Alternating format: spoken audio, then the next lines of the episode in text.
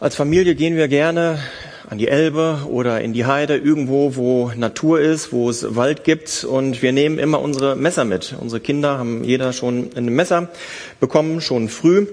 Und dann fangen wir immer an zu schnitzen. Und ich schnitze auch gerne. Und ähm, letzte Woche waren wir in der Heide und ich habe dort wieder äh, einen Ast gesehen und ich dachte, da kann man doch was draus machen. Und ich nahm mein Messer und fing an loszuschnitzen. Ich schnitzte und schnitzte und dachte, jo, das läuft ziemlich gut, ähm, das wird was.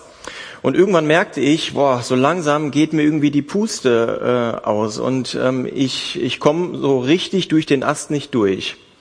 Und dann merkte ich, ähm, da fiel mir ein Gedanke ein, na guck doch mal auf dein Messer. Ähm, da sind doch noch viele andere Dinge, die du gebrauchen kannst, um diesen Ast äh, durchzukriegen. Da ist zum Beispiel eine Säge.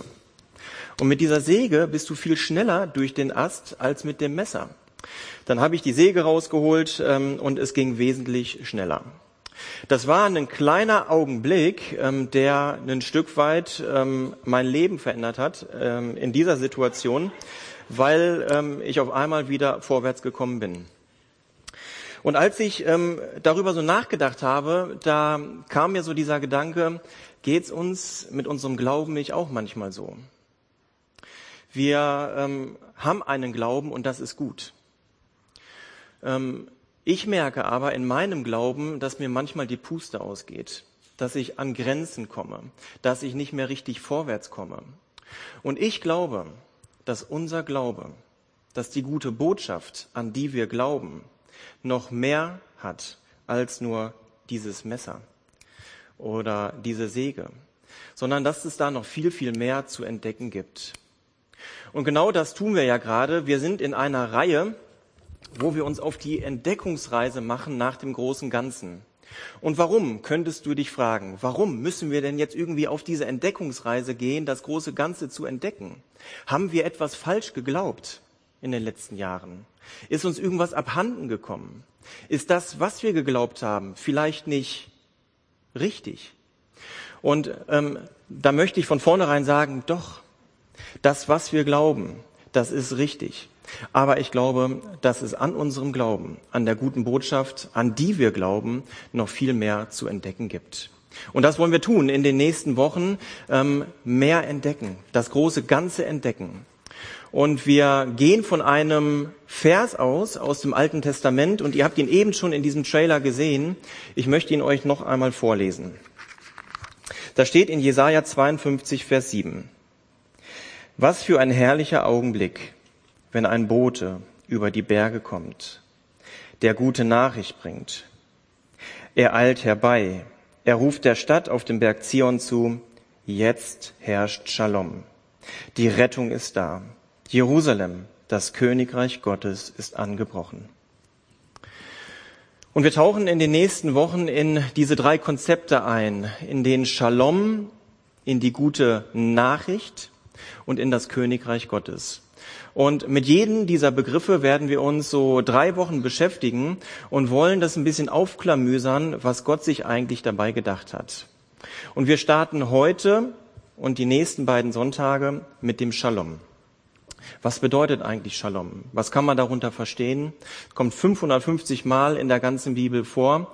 Und je nachdem, welche Bibel, welche Übersetzung du liest, ähm, wirst du dieses Wort Shalom gar nicht so häufig finden weil es in vielen Bibeln ganz anders übersetzt ist, nämlich mit Friede.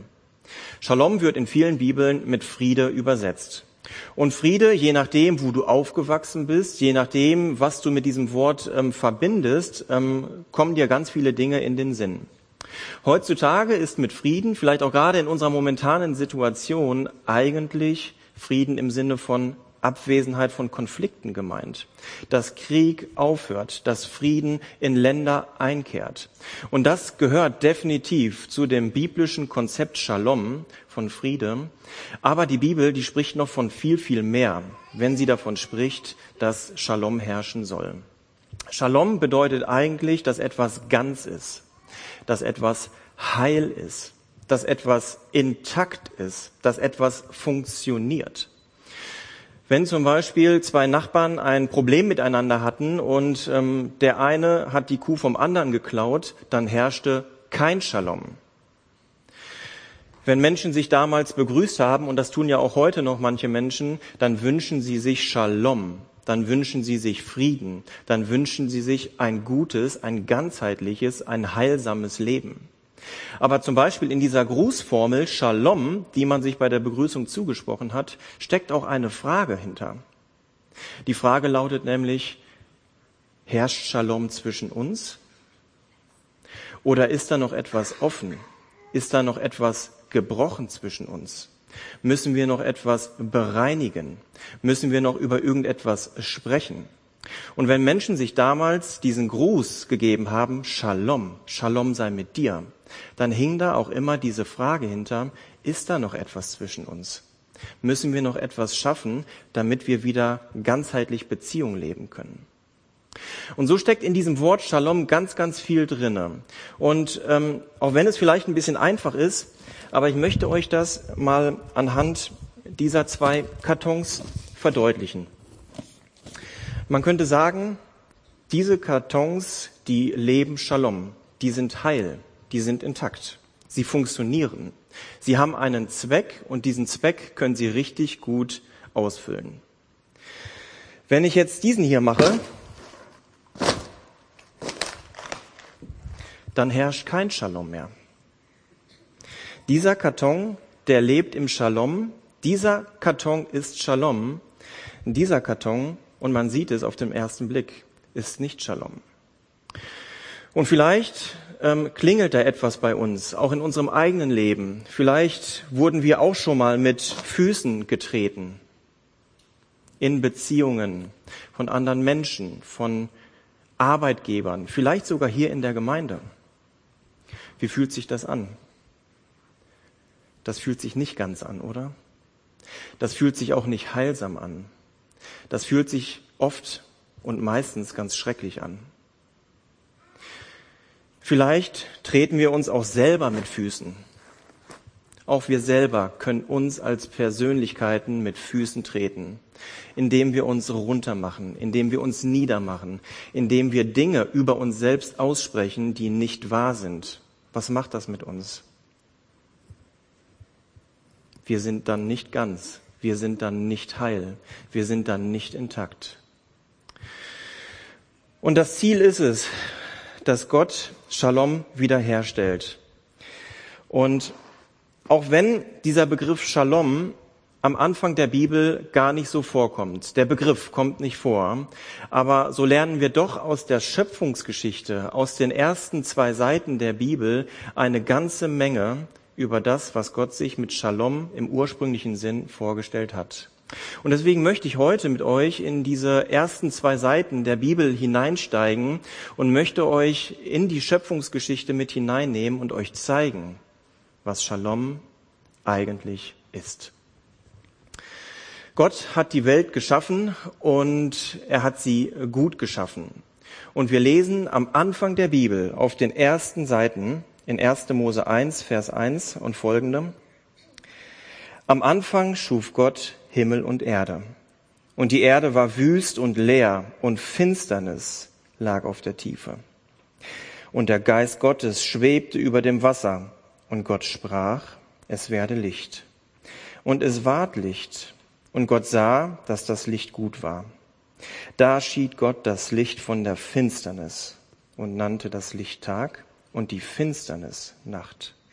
Da ward aus Abend und Morgen der erste Tag. Das erste, was bei den ersten Sätzen der Bibel deutlich wird, ist, dass Gott erstmal einen Raum schafft, in dem sich Shalom entwickeln kann.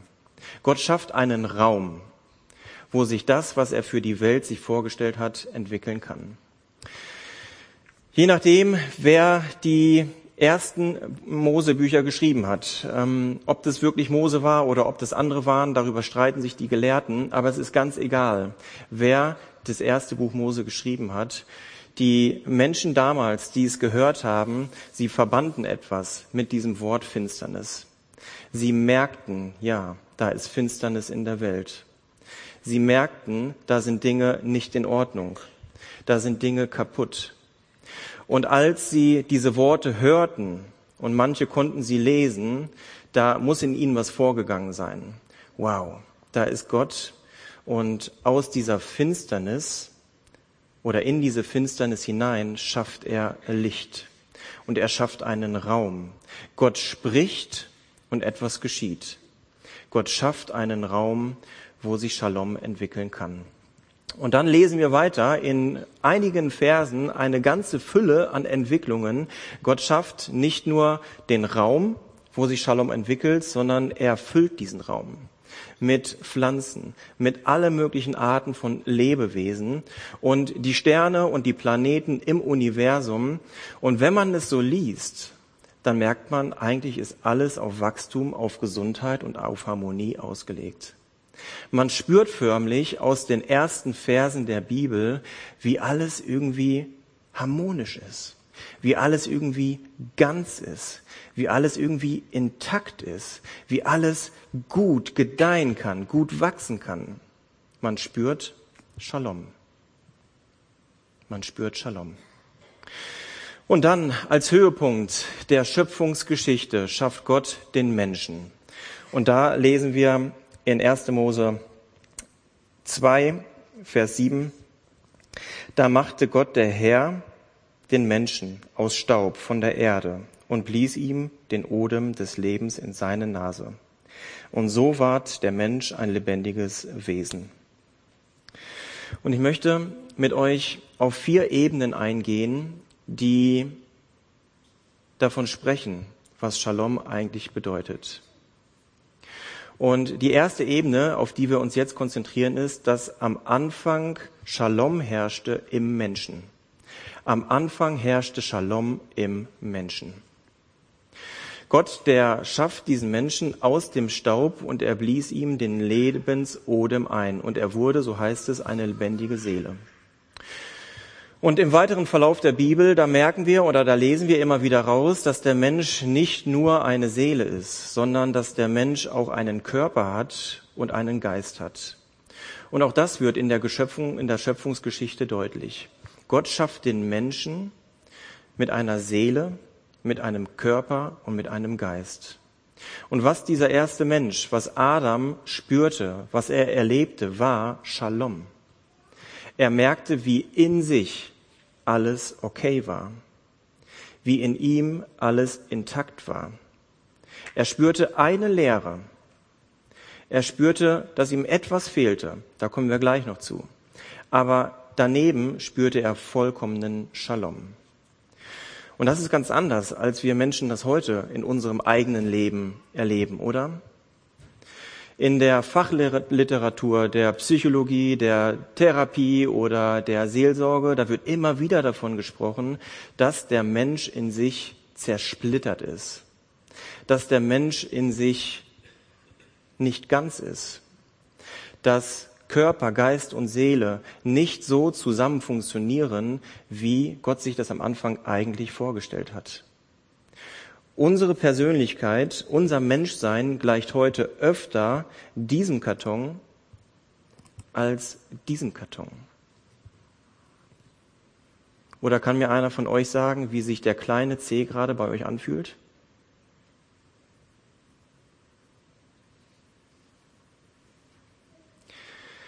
Wir, auch gerade in unserer westlichen Welt, es ist ganz anders als in der östlichen Welt, wir haben es geschafft, dass wir unsere Gefühle von unserem Geist trennen, dass wir unsere Seele von unserem Körper trennen. Wir sind nicht mehr eine Einheit, sondern wir sind zersplittert.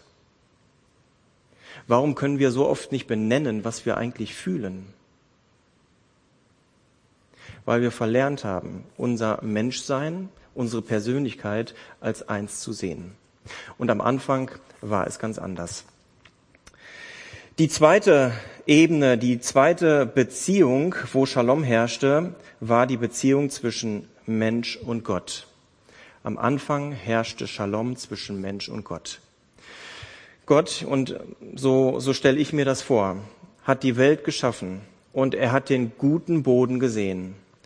Und Gott nimmt diese Erde, nimmt diesen Boden und formt daraus den Menschen. und er haucht ihm den Lebensatem ein und auf einmal, zum ersten Mal in der Menschheitsgeschichte, öffnet der Mensch seine Augen und was er sieht ist Gott. Und aus der Forschung heute wissen wir, dass Bonding bei Eltern und Kindern so, so wichtig ist. Bonding bedeutet, wenn das Baby auf die Welt kommt, dann wird es nackt auf den, Ober, auf den nackten Oberkörper der Mutter und dann auch des Vaters gelegt. Und man weiß heute, wie wichtig dieses Bonding ist. In diesen ersten Sekunden und Minuten des neu gewordenen Lebens stellt sich die innige Verbindung zu den Eltern her, die meist bis an das Lebensende reicht. Und was meint ihr, wie Gott mit dem ersten Menschen Adam gebondet hat?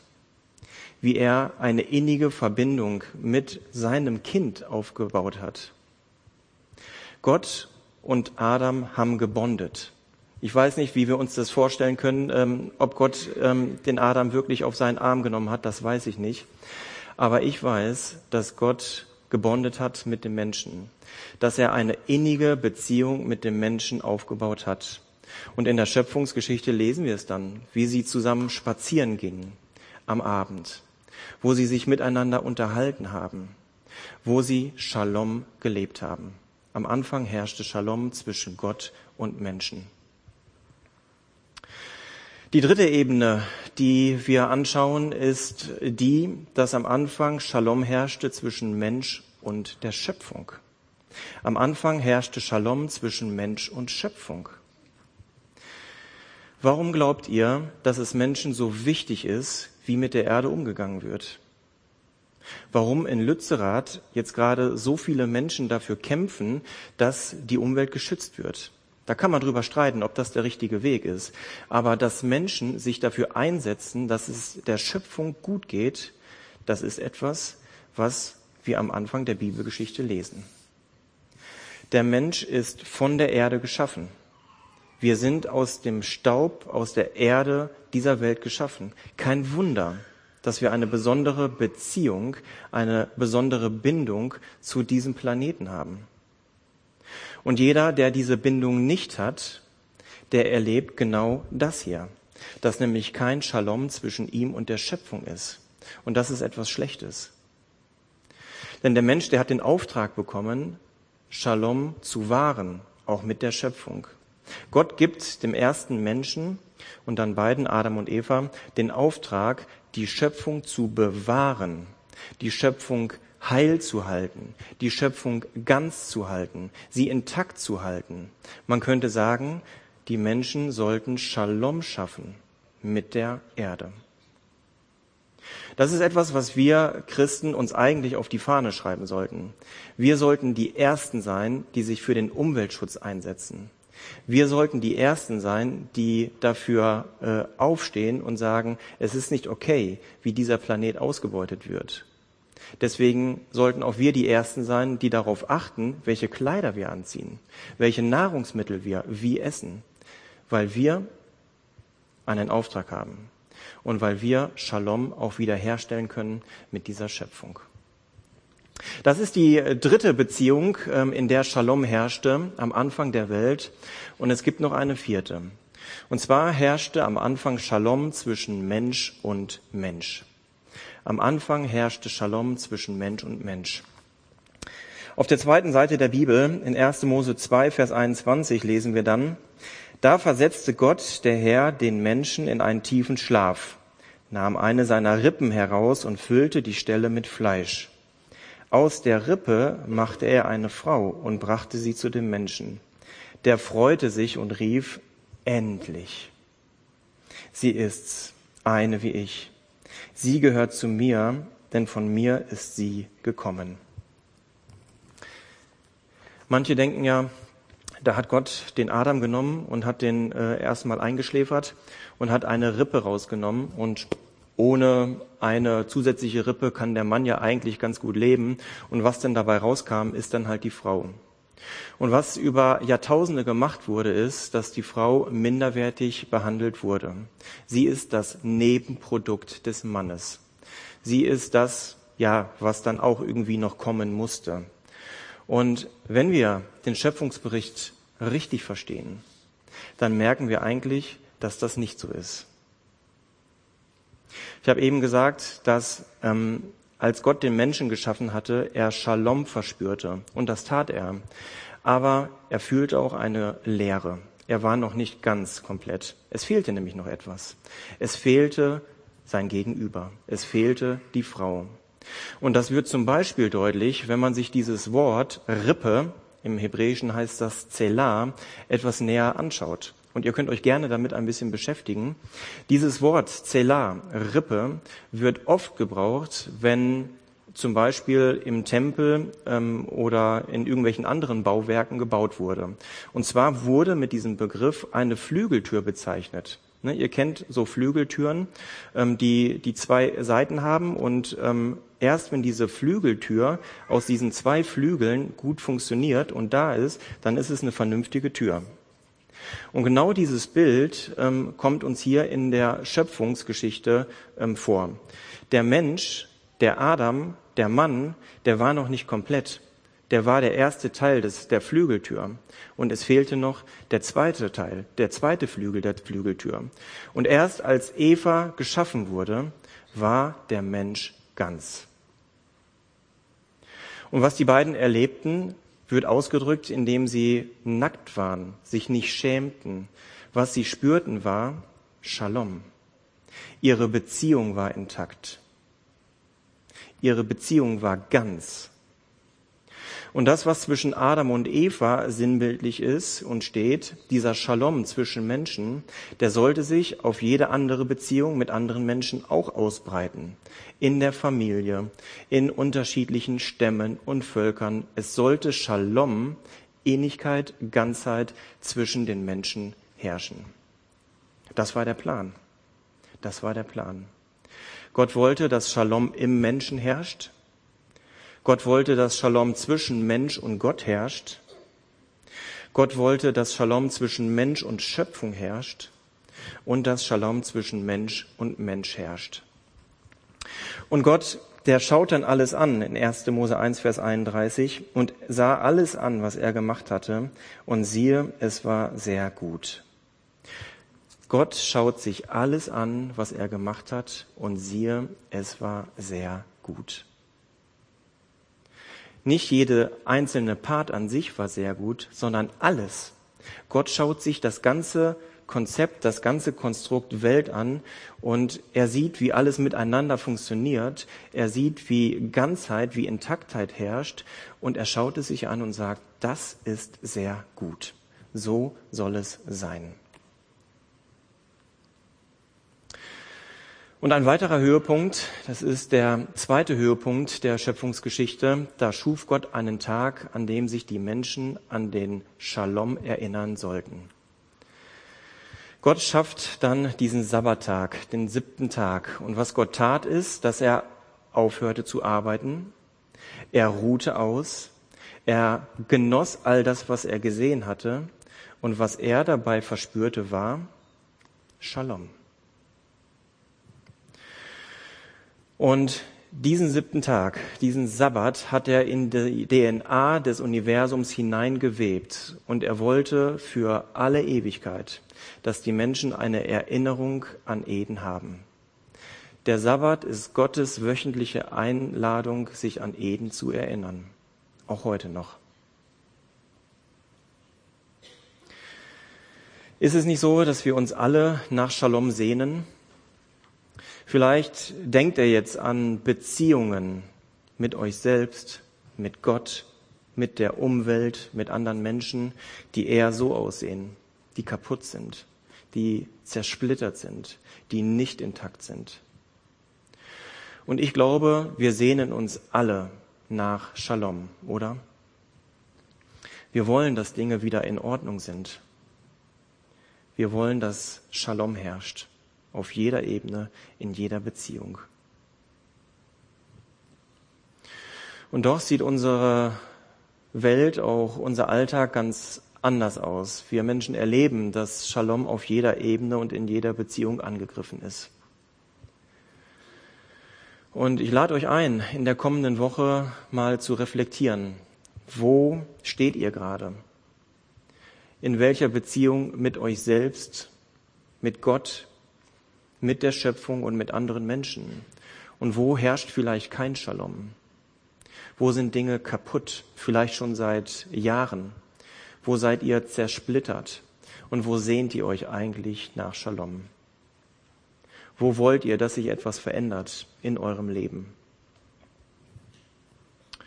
Wir werden in den nächsten Wochen darauf eingehen, wieso wir oft diese Zersplitterung, diese Kaputtheit in unserem Leben erfahren.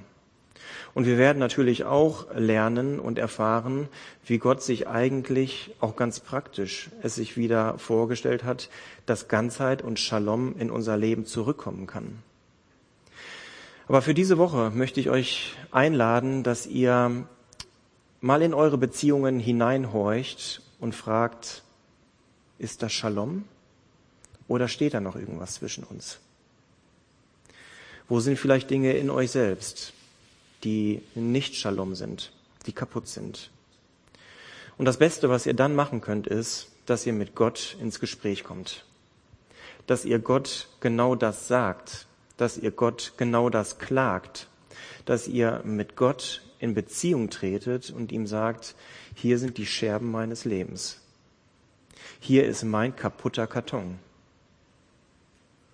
Und ich möchte, dass sich hier etwas ändert. Vielleicht ist es nicht das Ende, was ihr für eine Predigt euch erwartet habt.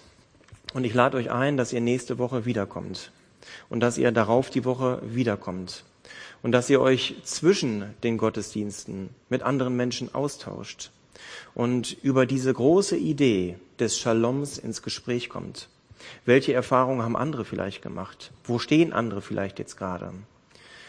Unsere Gemeinde, die fußt darauf, dass wir Kleingruppen haben, dass Menschen zusammenkommen, um miteinander unterwegs zu sein. Und vielleicht habt ihr diese Woche wieder eine Kleingruppe und ich lade euch ein, dass ihr über dieses Thema des Shaloms ins Gespräch kommt, vielleicht auch nochmal in die Schöpfungsgeschichte eintaucht und vielleicht auch eine ganz neue Sehnsucht nach Shalom entwickelt. Amen.